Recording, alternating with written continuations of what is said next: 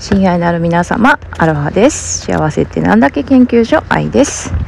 えー、今ですね、私は何をしているかというと、ゆうたろうと一緒にボール遊びをしてます。サッカー、サッカーしてます。で、まあ、あれ、あの、バンクーバーってね、公園が結構充実してて、本当に広い丘があったり、森があったり、こういうフットサルのコートがあったりするんですけど、フェンスがね、囲われてるので、どこにボール蹴っても安心ということで、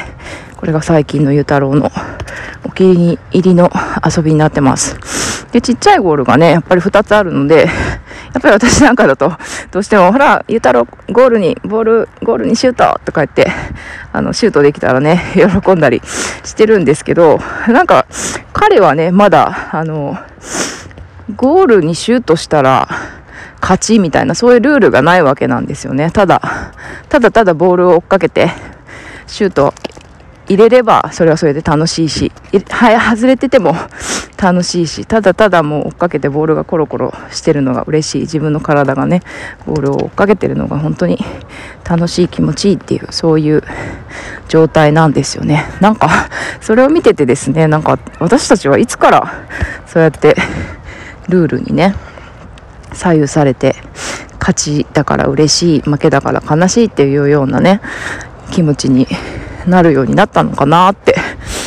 考えさせられましたそんなうんって考えてるわけじゃないんだけどなんか子供みたいに本当にこのね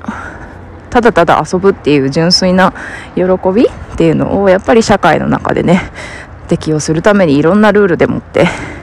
いろんな決まりでもってうん、私たちって本当にそれに縛られてんだなっていうふうに改めて思いました。子供は本当にいろんなことをね教えてくれるなって思いながら、うん、思いながらこうやって母一緒に ボールを蹴ってるわけなんですけどそうだからなんかこの子からいかにこう奪わずにこの子のね命をこう引き出して咲かせてあげられるかこの星でっていうところがうん、すごく母親としての役割だなと思いながらこうやって2歳児と一緒にボールを蹴るそんな夕暮れでした。はい引き続き皆様良い一日をお過ごしください。バイバイ。